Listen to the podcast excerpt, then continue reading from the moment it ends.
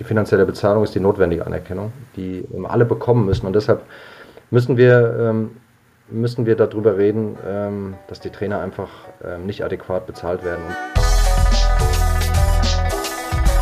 Bahn frei.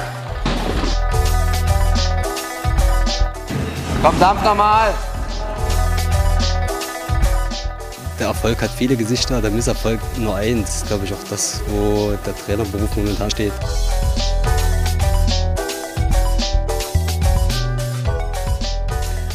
Hallo und herzlich willkommen zu einer neuen Folge des Trainer in Sportdeutschland Podcast, äh, dem Podcast, wo wir über und mit äh, den verschiedensten Trainerinnen und Trainern in Deutschland über ihren Beruf sprechen. Ähm, und das ist total vielfältig, denn wir sprechen hier im Podcast nicht nur mit Nationalmannschaftstrainerinnen und Trainern, Bundestrainern, sondern auch mit Stützpunkt- und Landestrainerinnen, mit ehrenamtlichen Trainerinnen und Trainern haben wir schon gesprochen oder auch mit Lehrertrainern. Es gibt die verschiedensten Ausprägungen. Total spannendes Feld. Wir sind der Meinung, da sollte man viel mehr darüber reden und man kann auch voneinander äh, jeweils lernen. Deswegen ähm, haben wir diesen Podcast ins Leben gerufen und sind froh, dass wir jetzt schon bei Folge 29 sind. Und es ist wieder mal eine Sonderfolge, denn wir sind am Ende des Jahres angekommen und da äh, gibt es traditionell die Auszeichnung des DOSB Trainers des Jahres und der DOSB Trainerin des Jahres. Und ähm, genau. Das sind in diesem Jahr äh, geworden ähm, René Spieß ähm, als Chefcoach Bob im Deutschen Bob- und Schlittenverband und Julia Raskina. Ähm, sie ist als Stützpunkttrainerin äh, in Schmieden für rhythmische Sportgymnastik ähm, Einzel verantwortlich. Herzlichen Glückwunsch auf diesem Wege und ich freue mich ganz besonders, René Spieß als Gast in unserem Podcast zu begrüßen. Herzlich willkommen, René. Ja, schönen guten Tag. René, ähm, schön, dass du Zeit genommen hast. Wir haben es im Vorfeld schon besprochen. 8 Uhr morgens bei dir, denn du bist äh, unterwegs in Lake Placid. Geht's dir gut da drüben? Ja, uns geht's gut. Wir sind hier auf einer relativ langen Überseetour wieder mit fünf Wochen und befinden uns jetzt ähm, ja, auf den letzten zehn Tagen. Aber ähm, uns geht's gut, das Wetter ist heute gut und ähm, wir haben die ersten Bahneinheiten hinter uns und ähm, ja, haben nächste Woche dann den, den nächsten Weltcup oder den letzten in diesem Jahr. Trainer des Jahres. Erstmal herzlichen Glückwunsch zur Auszeichnung. Ja, vielen Dank. Wie hört sich das für dich an? Ja, ähm, Miriam Welte, die Vizepräsidentin, hat mich angerufen. Wir waren da gerade ähm, in, in den letzten ähm, Nominierungsrennen vor dem Weltcup und ähm, hat mich da im Hotel erwischt und ähm, hat mich schon gewundert, äh, warum sie mich anruft. Und ja, die Nummer hattest du aber eingespeichert. Nee, die Nummer hatte ich auch noch nicht eingespeichert. Ähm, Gut, dass du drangegangen ja, bist. Genau. Ja. Ähm, und ähm, ja, das ähm, war natürlich dann eine, eine, schöne Überraschung für mich. Und ähm, ja, ist dann sofort durch den Kopf gegangen. Das war einfach eine Anerkennung für unsere Arbeit, ähm, an der ja sehr, sehr viele beteiligt waren und auch eine Anerkennung äh, für die Sportart Bob. Und ja, das war sehr überraschend und äh, natürlich sehr schön.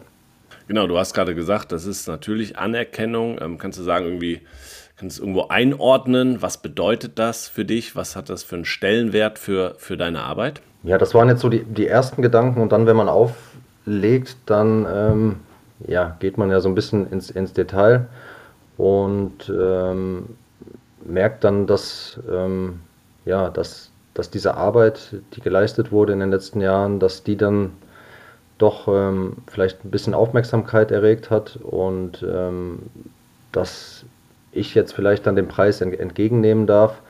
Aber ähm, ja, dann kommt auch schnell wieder ähm, der Gedanke, wie viele Leute da mit, mitgearbeitet haben, weil genau die Gedanken macht man sich, sich ja darüber. Ich bekomme dann den Preis, aber natürlich ähm, bin ich ohne die anderen äh, überhaupt nichts. Und ähm, wenn man dann mal ins Detail geht, bei uns in der Sportart, dann ja, haben wir 70, 70 Kaderathleten die natürlich auch ständig wechseln. Und wenn man dann überlegt, wie viele Heimtrainer da, da mitarbeiten, äh, also mit den Aktiven zu Hause arbeiten, die, die in der Leichtathletik vielleicht die Vereinstrainer, die die ähm, Athletinnen und Athleten aufgebaut haben, die Vereine, die dahinter stecken, ähm, dann die, die Trainer in den verschiedenen Serien bei uns auch, in den Landesverbandslehrgängen, wo die mit ganz Jungen arbeiten, Europacup, die, die zweithöchste Serie, dann, dann bei uns im Weltcup. Ähm, dann natürlich eine Verbandsstruktur, Sponsoren und natürlich auch die FES bei uns, die die Bobs mitbaut. Die, ähm, das ist bei uns ja nicht so eindimensional, dass wir einfach nur eine, eine Turnhose brauchen und ein paar Spikes. Ähm, dann ist eigentlich der Trainer immer verantwortlich äh, mit dem Aktiven zusammen. Aber bei uns ist das ja ähm, ein wahnsinniger Apparat und da helfen wahnsinnig viele Leute mit, um, um am Ende dann ähm, auch so Erfolge erzielen zu können. Und ja, das waren dann so, ähm, so die, die nächsten Gedanken. Und dann, wie gesagt, auch eine Anerkennung für, für uns als Sportart. Ähm, was auch sehr schön ist, ähm, immer, ähm, Francesco ist ja auch schon, schon zum Sportler des Jahres von, oder das Team Francesco Friedrich äh, zum Sportler des Jahres gewählt worden, im Club der Besten. Ähm, das habe ich genauso empfunden, dann auch eine Anerkennung für unsere Sportart, für die Arbeit der gesamten Mannschaft. Und ja, das waren dann die Gedanken so, so dahinter, hinter, dem, hinter den ersten Gedanken.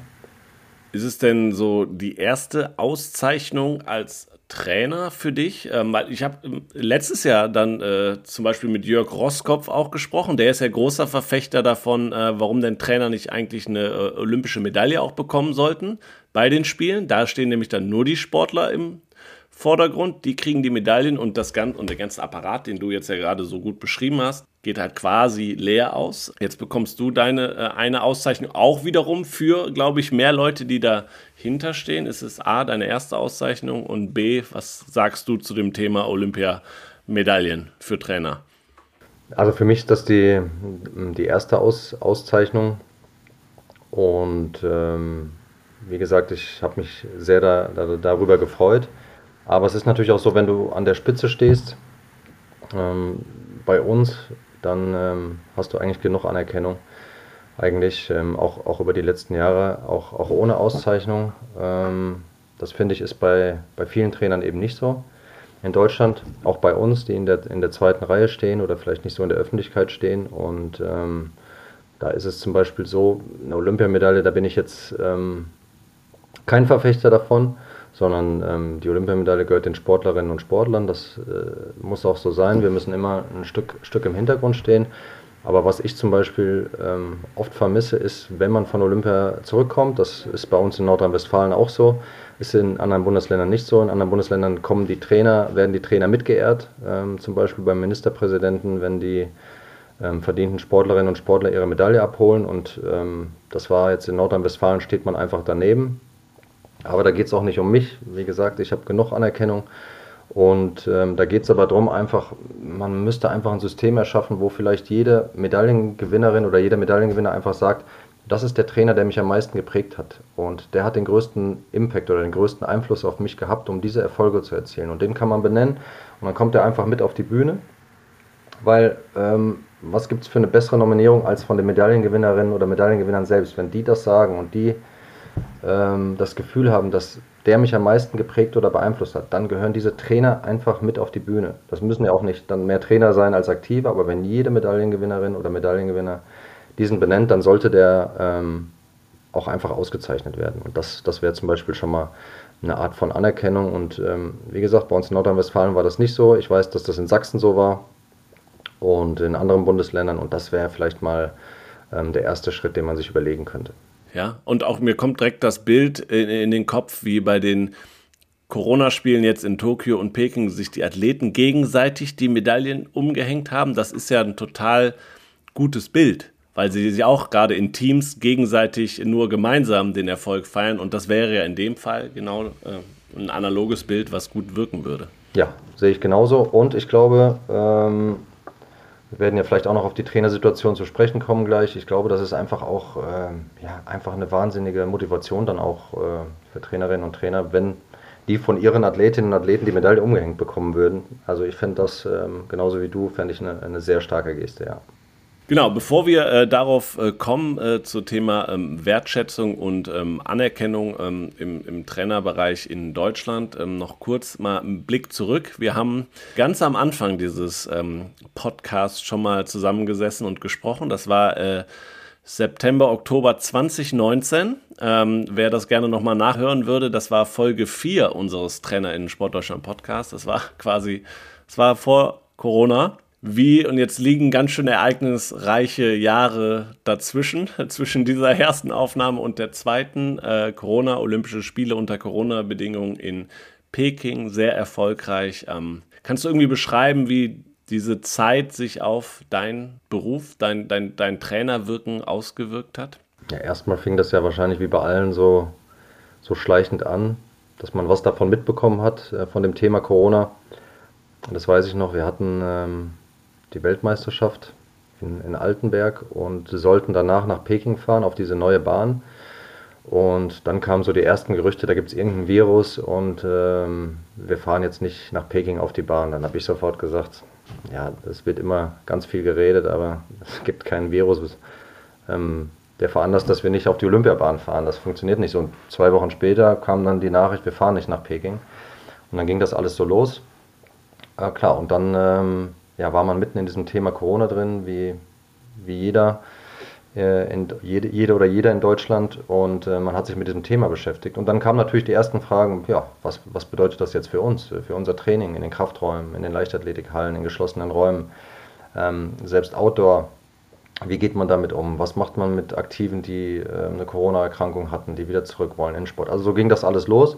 Und dann natürlich im Winter äh, ganz besonders ähm, ja, was bedeutet das ähm, jetzt, jetzt für uns, für, für unsere Mannschaft? Ähm, was bedeutet das, wenn man positiv ist? Ähm, verliert man dann die Punkte im Weltcup? Kann man dann bei der WM starten? Hat man eine schlechtere äh, Startposition? Wie schützen wir uns? Und dann hat man ja, so Maßnahmenkataloge entwickelt, um die Athleten größtmöglich zu schützen, um durch die Saison zu kommen. Ähm, vorolympische Saison ist dann immer so, man muss schon Punkte sammeln, auch für Olympia. Das ist dann schon, schon eine prekäre Situation. Und die wurde natürlich dann noch viel prekärer in der Olympiasaison, weil dann hatten wir dasselbe, wie qualifizieren wir uns für Olympia? Wir brauchen bestimmte Rennen, bestimmte Punkte. Was ist, wenn wir ausfallen? Was ist, wenn das anfängt bei uns in der Mannschaft? Wenn sich das dann, wenn wir, wenn sich die Mannschaft durchseucht, dann fallen wir vielleicht dann zwei Monate aus, ähm, können gar nicht mehr zur Olympia fahren mit der vollen Stärke. Die Mannschaften qualifizieren sich nicht. Was bedeutet das für die Punkte? Etc. Und es stand dann immer im Raum, was passiert, wenn wir uns äh, kurz vor Olympia mit, äh, mit Corona anstecken. Ähm, was bedeutet das für diesen sogenannten CT-Wert, ähm, der viel besprochene? Ähm, können wir dann starten? Lassen die uns starten? Was passiert, wenn wir drüben Corona kriegen? Und so weiter. Und dementsprechend habe ich die Zügel immer mehr angezogen. Also im Nachhinein ähm, hätte ich das in manchen Situationen ein bisschen anders gemacht, aber insgesamt haben wir einfach die, die Zügel komplett angezogen. Wir ähm, sind ja eine relativ große Mannschaft mit fast 40 Leuten, die umherreist. Und ähm, wir haben dann einfach ein System entwickelt, wo wir in drei Gruppen gearbeitet haben. Ähm, immer so von ja, 12 bis 13, 14 Leuten. Ähm, haben die Trainer aufgeteilt, dass wenn eine Gruppe äh, oder sich Athletinnen und Athleten aus einer Gruppe infiziert haben, dass nicht alles komplett zusammenbricht, dass wir noch einen Mechaniker haben, dass wir noch einen Physio haben, dass wir noch einen Trainer haben, ähm, dass das weitergeht das haben wir, glaube ich, ganz sinn sinnvoll gemacht. Und diese Gruppen haben dann auch immer separat in Räumen gegessen. Ähm, wenn wir nicht genug Räume hatten, mussten die anderen warten. Dann wurde wieder gelüftet, desinfiziert. Dann sind die nächsten reingekommen. Wir haben in Gruppen trainiert. Wir haben mit, keinen anderen, äh, mit keiner anderen Nation trainiert. Wir haben das alles so or or organisiert. Ähm, an der Bahn war in den Räumen eh Maskenpflicht oder Helmpflicht. Das heißt, die Gruppen haben manchmal ein paar Wochen zwar im Hotel zusammen gewohnt, aber sich gar nicht äh, gar nicht groß gesehen. Ähm, auch die Abend, das Zusammensitzen war auch strengstens verboten, gruppenübergreifend. Ähm, da war ich auch immer hinterher. Und ähm, ja, wir haben die Zügel immer mehr angezogen. Das ging dann wirklich so weit. Ähm, wir haben dann vor Olympia nochmal ein Quarantänetrainingslager gemacht in Chiembaum, nochmal sieben Tage. Sieben Tage vorher ähm, haben dort wieder in Gruppen gearbeitet. Wir haben uns morgens und abends getestet und ähm, haben im Konferenzsälen gegessen. Habe ich noch Bilder mit, äh, ja, mit zwölf Leuten, saßen in einer Halle, wo 500 reinpassen, haben gegessen. Haben das extrem gemacht. Ähm, für mich persönlich gab es dann auch noch ein Ereignis. Ähm, vor diesem Quarantänetrainingslager haben wir allen erlaubt, nochmal fünf Tage nach Hause zu fahren, um die Familien zu sehen. Ähm, unsere Altersstruktur im Bob ist so, dass, dass wir viele Familienväter haben, die Familie haben. Wir schon viele Wochen unterwegs waren, über Silvester unterwegs waren, von Weihnachten an. Dann äh, haben wir uns dazu entschlossen, die nach Hause zu schicken, weil wir ähm, der festen Überzeugung waren, da können die nochmal Kraft tanken. Die müssen die Familie sehen, sonst gehen die uns hinterher, ähm, bricht die Leistung ein bei Olympia. Haben wir auch gemacht und bei mir war es so, ich habe mich natürlich auch sehr gefreut auf die Familie und äh, bin nach Hause gefahren und habe dann kurz bevor ich zu Hause war, nach ein paar Stunden, ähm, hat mein Sohn mich angerufen. Ähm, den habe ich gesagt, ihr müsst euch jetzt, bevor ich komme, unbedingt testen. Und er hat mich angerufen, hat gesagt, Papa, ich bin positiv. Und dann habe ich äh, vor meinem Haus gestanden und habe gedacht, puh, jetzt bist du viele Wochen unterwegs, ähm, aber das dicke Ende kommt ja noch. Dann haben wir Gott sei Dank Gästezimmer. Da habe ich mich sofort einquartiert. Ähm, die anderen haben auch die ganze Woche in ihren Zimmern gelebt. Äh, meine Frau hat dann ähm, immer mal Essen gemacht, ähm, hat dann Fenster aufgemacht, ist nach oben gegangen. Dann habe ich mir das Essen abgeholt. Das waren meine fünf Tage dann, dann zu Hause. Und dann bin ich wieder los äh, ins Quarantänetrainingslager. Und ähm, ja, dann kamen die letzten Wochen. Ähm, es war dann sogar so, dass wir auf den Flügen, wir haben uns ja alles überlegt, ähm, um am Ende keinen positiven Fall zu haben. Zwischenzeitlich hatten sich schon äh, Skeletonsportler angesteckt, bei denen war es höchst kritisch mit dem CT-Wert, ähm, ob die überhaupt nach Olympia kommen konnten. Wir wussten, wenn uns jetzt was passiert, sind, sind die Mannschaften vielleicht weg. Dann haben wir sogar im Flieger natürlich FFP2 und FFP3-Maske getragen und ähm, wir haben das sogar so gemacht, als das Essen gekommen ist, haben wir die anderen alle essen lassen, ähm, haben unsere Masken aufbehalten, haben dann gewartet, bis die wieder ihre Masken aufgesessen, gegessen haben und dann haben wir gegessen. Ähm, waren extreme Maßnahmen, aber am Ende waren wir aber auch der einzige, äh, waren wir die einzige Sportart, die es geschafft hat, Corona-frei durchzukommen mit so einer großen Gruppe. Mit voller Disziplin und da muss ich sagen, ähm, was die geleistet haben, da die Athletinnen und Athleten in, in, äh, in diesen beiden Jahren, das war, das war wirklich eindrucksvoll. Und äh, bei mir war es so, ich war angespannt bis zum Vierer-Bob, das war der letzte Wettbewerb. Und selbst da habe ich zwei Tage vorher noch welche gesehen, die dann unten kurz was gegessen haben. Ähm, die habe ich natürlich sofort rausgeschickt ähm, und ähm, habe mich aber nachher dafür entschuldigt. Das meine ich mit diesen Situationen, wo ich ein bisschen drüber war, aber ich wollte einfach diese Medaille und wollte die schützen und ähm, wollte das bis zum Schluss durchziehen. Und erst beim letzten oder vor dem ersten Wettkampftag Vierer, also zwei Tage vor Schluss, da bin ich langsam so zur Ruhe gekommen, habe gedacht, jetzt passiert nichts mehr, weil ähm, selbst wenn sich jetzt einer irgendwo infiziert, reicht das nicht mehr aus, um uns aus dem Wettbewerb zu kicken. Und das war das erste Mal ähm, nach zwei Jahren, wo ich so ein bisschen losgelassen habe. Und ähm, das war schon ähm, eine extreme Zeit. Und mir ging es dann so, alles durchgezogen nach Olympia. Und als ich dann zu Hause war, da war ich einfach zwei Wochen wie erschlagen. Ähm, man hat das ja, man lässt das ja gar nicht zu. Aber dann war ich, ich war einfach richtig, äh, richtig am Ende, weil das so viel Kraft gekostet hat. Die sozialen Kontakte haben gefehlt. Ähm, das ist ja für mich Wahnsinn, wie die das, wie die Athletinnen und Athleten das gemacht haben, die ja noch viel äh, ganz anders beansprucht werden. Also jetzt habe ich viel geredet, es war eine wilde Zeit, also waren wilde zwei Jahre. Ähm, wirklich wilde zwei Jahre. Worauf wir hinaus wollten, es waren halt anscheinend ganz andere Fähigkeiten gefragt auf einmal. Ne? Also dieses ständige Neuerfinden als Trainer in der Phase natürlich noch mal extremer und du wahrscheinlich auch mit Aufgaben betreut warst, die eigentlich nicht zu deinem klassischen, ähm, zur klassischen Trainertätigkeit passen. Ja, unbedingt. Aber das ist ja, das ist ja auch, auch der Job, ähm, Job als Trainer. Aber da war das, ähm, das war einfach, wir bewegen uns ja auf dem, auf dem Gebiet, in dem wir uns auskennen. So das ganze Jahr. Und da passieren ja immer wieder Dinge, auf die du reagieren musst. Das ist ja das Schöne an unserem Beruf. Aber dann bist du auf einmal auf einem Gebiet, ähm, wo du dich überhaupt nicht auskennst, wo du dich reinarbeiten musst, äh, wo wir viel mit unseren Ärzten immer gesprochen haben, ähm, wo ich Dr. Wohlfahrt angerufen habe, um zu wissen, wie der aktuelle Stand ist, was es für Grenzwerte gibt, wie sollen wir uns verhalten, was können wir machen, um uns noch zu verbessern, wo sollen wir die Abstriche machen und so weiter. Also einfach ein Gebiet, wo, wo wir uns ja überhaupt nicht mit ausgekannt haben. Und ähm, das kam ja eigentlich dann noch so zusätzlich obendrauf. War interessant, aber ich will es jetzt nicht nochmal machen. Und äh, wichtige, wichtiges Thema, dieses, ja, dieses Loch, in das man fällt nach nach den Spielen. Ähm, ich glaube, das war jetzt gerade nach Tokio und äh, Peking auch pressemäßig sicherlich ein Thema, wenn es um die Sportlerinnen und Sportler geht. Da wurde, fand ich jetzt, vermehrt darüber berichtet, dass es das gab, weil es, wie gesagt, glaube ich, ist ein grundsätzliches Thema nach vier Jahren, wenn man auf ein Ziel hinarbeitet, aber unter den Bedingungen, unter denen diese Spiele stattgefunden haben, war das, glaube ich, noch mal extremer. Aber auch, ähm, dass es euch und die Trainerinnen und Trainer, Betreuer im gleichen Maße betrifft, ist dann ähm, gar nicht so, glaube ich, äh, im, ja, im, im Blicke der Öffentlichkeit. Ne? Aber du hast das gerade beschrieben, dass das schon heftig war. Wie, wie bist du damit umgegangen und war das für dich, irgendwie hattest du dich darauf vorbereitet, dass das passiert? Nee, du kommst ja, du kommst ja aus so einer Konzentrationsphase und aus so einer Angespanntheit bei Olympia ähm, das lässt ja dann erstmal, wenn, wenn dann die Erfolge da sind, dann lässt das, also diese sportliche lässt ja erstmal, fällt einfach diese, diese große Last fällt ja erstmal von dir, wenn alle verletzungsfrei durchgekommen sind und dann wie bei uns, ähm, dass die da an diesen, an diesen Tagen dann auch unter diesem Druck und nach diesen Corona-Jahren einfach ähm, sportlich so überzeugt haben. Das will ich auch nochmal ganz kurz sagen, das ist ja auch selten. Wir kennen das ja, wir sind ja jedes Wochenende im Weltcup unterwegs und dann ist mal einer in einer sehr guten Form, einer in einer weniger guten Form, bei einem läuft es überhaupt nicht, der andere überrascht.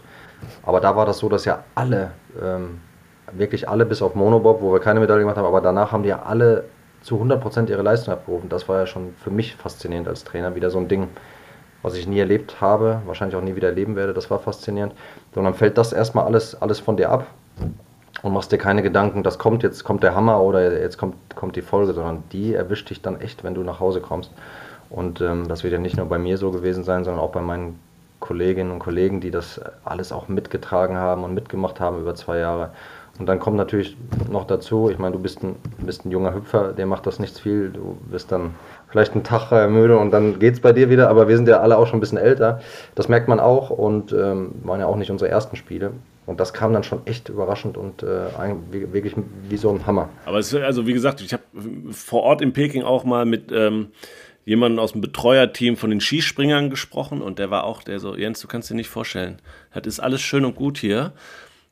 Olympische Spiele, aber was wir durchgemacht haben, auch im Vorfeld, du hast es ja gerade auch beschrieben, schlimmer war eigentlich vorher. So diese ständige Angst, der ständige Begleiter, es darf nichts passieren, ne? der psychische Druck, plus dann halt halt Familie nicht sehen. Also wirklich einigeln, sogar zu Hause, gerade kurz vor Ende, wo du sagst, so, das sind ja eigentlich die Momente, wo man nochmal auftankt, Kraft holt, aber wenn das auch nicht und bei dir dann auch in dem Rahmen halt gar nicht möglich ist, ist das ja nochmal brutaler danke für den Einblick. Also es war äh, auch in der Ausführlichkeit, glaube ich, ähm, äh, total wichtig, da auch mal den Blickwinkel zu haben, was das, was dahinter steckt. Das, weil die Öffentlichkeit da draußen sieht, ähm, ja, Monobob keine Medaille, aber ansonsten hat ja alles wunderbar funktioniert und ich glaube auch, dass das entsprechend gewürdigt wurde äh, auf der sportlichen Ebene, aber so dieses ganze drumherum, was es bedeutet, ähm, und was das für ein Druck im Endeffekt auch ist, hast du nochmal ähm, sehr, sehr schön beschrieben. Danke.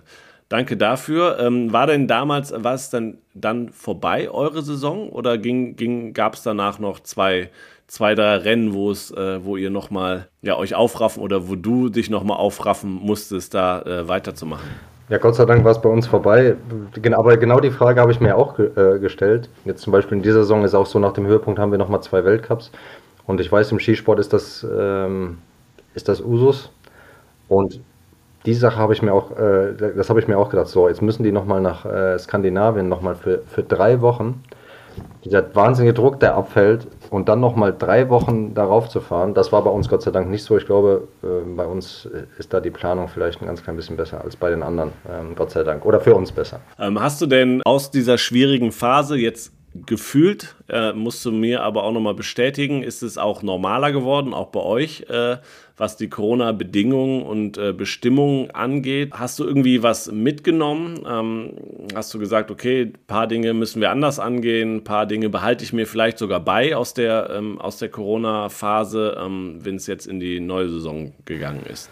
Ja, Gott sei Dank ist, ist ja jetzt alles, ähm, alles viel entspannter. Also erstmal genießen das jetzt alle hier. Ähm, dass wir nicht mehr diese strengen Maßnahmen haben. Und ähm, gestern Abend haben bei uns wieder viele ähm, abends Karten gespielt zum Beispiel. Ähm, waren auch zwei Skeletonis ähm, eingeladen, ähm, was unmöglich war im letzten Jahr. Die haben einfach zusammengesessen und mal wieder was, was gemacht. Das, das war schon mal schön.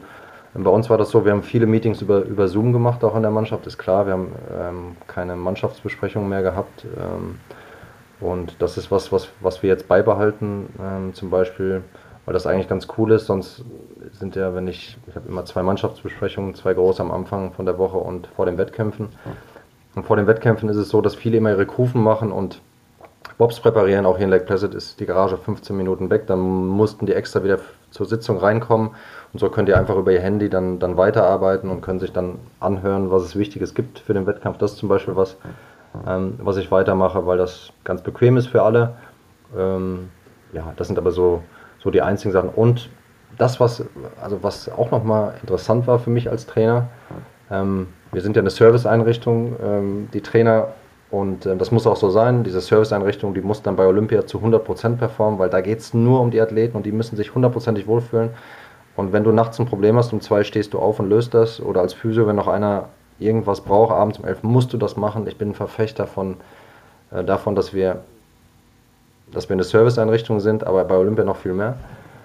Und ähm, was aber bei Corona ganz interessant war, wir haben ja sonst immer Athletiktraining angeboten, auch in, in größeren Zeiträumen. Aber bei Corona haben wir einfach immer gehabt, eine Stunde Zeit hat jedes Team gehabt, zum Beispiel im Kraftraum. Die mussten sich irgendwo aufwärmen, wo keiner war, konnten eine Stunde in den Kraftraum und nach dieser Stunde ist der Hammer gefallen. Und wir, selbst wenn die unter den Gewichten waren, haben wir gesagt, die kannst du noch machen und dann gehst du raus, dann wurde gelüftet, dann kamen die nächsten rein. Und da sind die, gab es mal wieder so den Fokus, ähm, wirklich sich zu konzentrieren, in diese Stunde alles reinzupacken, wirklich mit dem Fokus wieder da zu sein, war für, war für uns auch interessant. Und das nehmen wir mit, ähm, wo wir das auch mal wieder so ein bisschen strenger und enger stricken, wo, die, wo wir denen sagen, ihr habt das in dem Jahr sehr, sehr gut gemacht und ihr braucht keine vier Stunden. Ne? Dann kommt der eine um zwei, der andere um halb drei, weil er noch äh, telefoniert hat oder so, sondern das ist was, was wir so, so beibehalten haben, wo wir ein bisschen mehr, mehr Struktur wieder reinbringen. Das ist was, was, was Corona uns, uns gelehrt hat. Das ist auch ganz interessant. Spannend. Sehr schön. Wir wollen über das Thema ähm, Wertschätzung und ähm, Anerkennung sprechen. Ähm, da sind Preise das eine, öffentliche Aufmerksamkeit auch, äh, das andere vielleicht, aber natürlich geht es auch irgendwann um finanzielle Mittel und finanzielle Ausstattung äh, von Trainerinnen und Trainern in Deutschland. Genau, du hast da eine, eine klare, klare Meinung zu, ähm, wie wichtig ist, dass ähm, du und auch andere sich immer wieder da positionieren und in die Diskussion einbringen? Ja, ich glaube, dass, dass die Trainer, die vielleicht auch mal Gehör finden oder vielleicht öfter auch mal mit Journalisten reden und ähm, über die ab und zu vielleicht auch oder die ab und zu vielleicht auch mal erwähnt werden oder über die ein Artikel geschrieben wird, glaube ich, ist ganz, ganz wichtig, dass, dass die sich auch zu diesem, zu diesem Thema äußern, weil die anderen können das, können das nicht in der Form.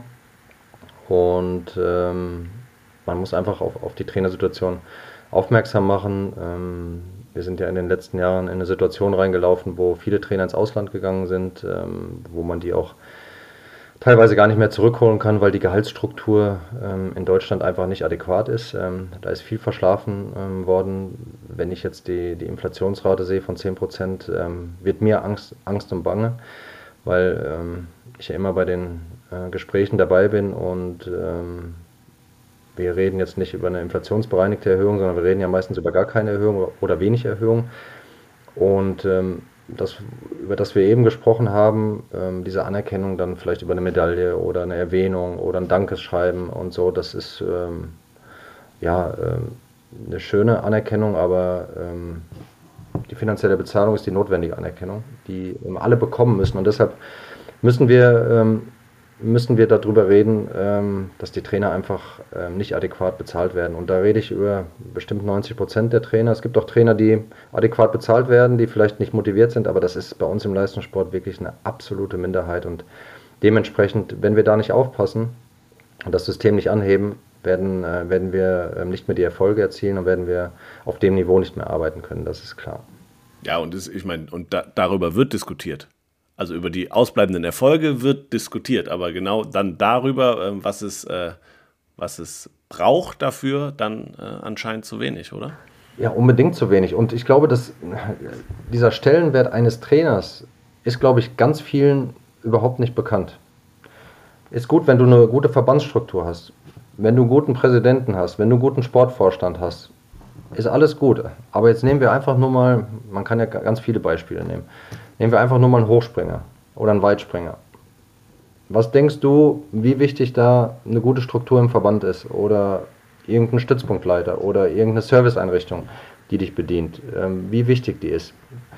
Die hat ihre Berechtigung, ist auch wichtig, holt auch noch ein paar Prozente, aber primär arbeitet der Trainer tagtäglich mit diesem Hochspringer und mit diesem Weitspringer.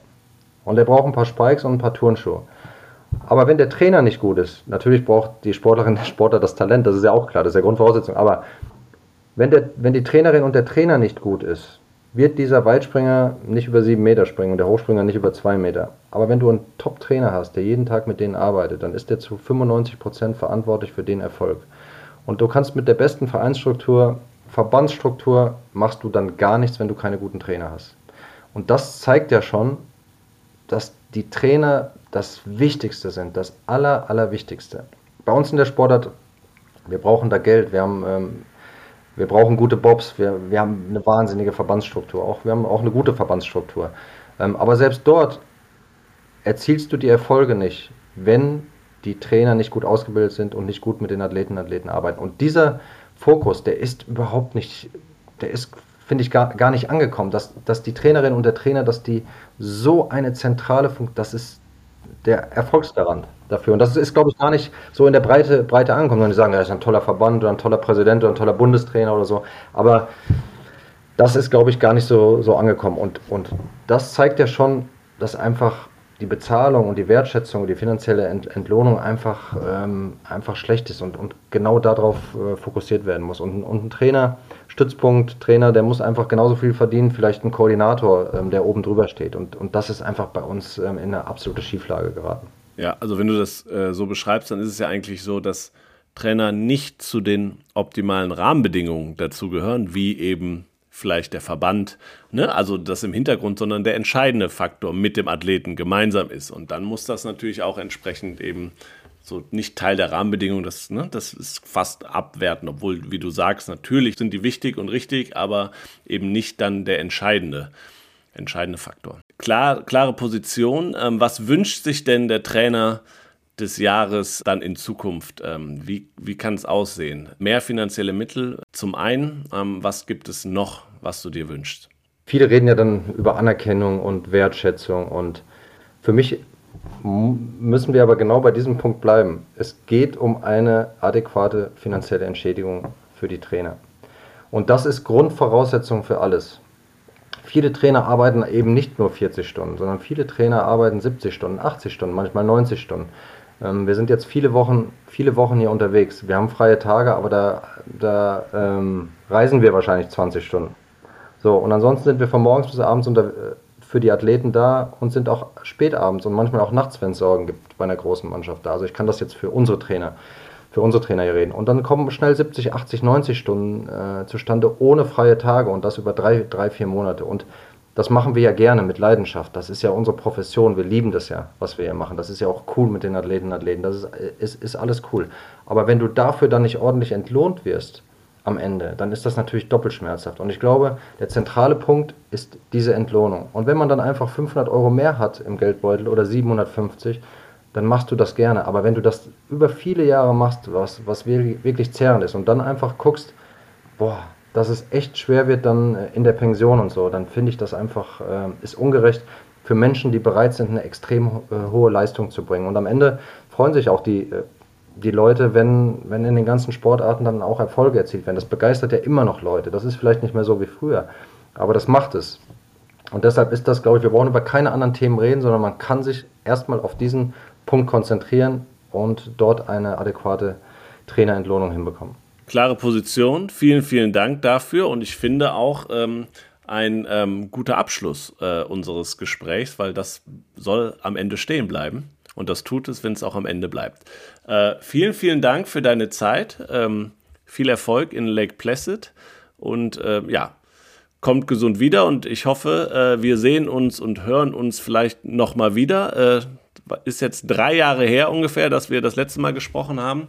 Ich muss dazugeben, äh, für mich schließt sich ein Kreis, weil ich diesen Podcast als Host abgebe. Das war meine letzte Folge. Wir waren die erste Folge auch, die wir aufgenommen haben, auch wenn wir die erst als Folge 4 ausgespielt haben. Äh, du warst mein erster Gesprächsgast äh, damals auf der äh, Leistungssportkonferenz, war das, glaube ich. Ähm, vielen, vielen Dank dafür. Für mich schließt sich damit der Kreis. Der Podcast wird aber weitergehen, ähm, nur bekommt einen neuen Fragesteller tut sich aber nichts am, am Thema. Wir reden weiter über Trainerinnen und Trainer und wie wichtig es ist äh, und welche Probleme und ja, Herausforderungen noch auf dem Weg äh, liegen, dass es eben nicht nur mehr Anerkennung gibt, sondern auch besser entlohnt wird. René, vielen, vielen Dank, dass du dabei warst. Jens, ich bedanke mich ganz herzlich. Alles Gute, mach's gut. Bis bald. Vielen Dank da draußen, allen Zuhörerinnen und Zuhörern, äh, dass ihr dabei wart. Ähm, Genau, im neuen Jahr geht es mit einem neuen Host weiter. Bleibt äh, diesem Podcast gerne treu, äh, gibt ihm eine gute Bewertung auf den verschiedensten Plattformen und teilt ihn gerne, denn das, was René gesagt hat, war total wichtig und richtig und ich glaube, äh, man kann ähm, davon viel, viel lernen und mitnehmen auch ähm, und auch Trainerinnen und Trainer sein ist ein toller Beruf, ist eine Passion, ist eure Berufung. René hat das ähm, in tolle Worte gefasst. Ich glaube, da ist es immer hilfreich, dass man diesen Podcast teilt und dass es mehr Leute mitbekommen, was da Tolles passiert. Also, vielen Dank und bis demnächst. Ciao und tschüss. Bahn frei. Komm, dampf nochmal. Der Erfolg hat viele Gesichter, der Misserfolg nur eins. Glaube ich auch das, wo der Trainerberuf momentan steht.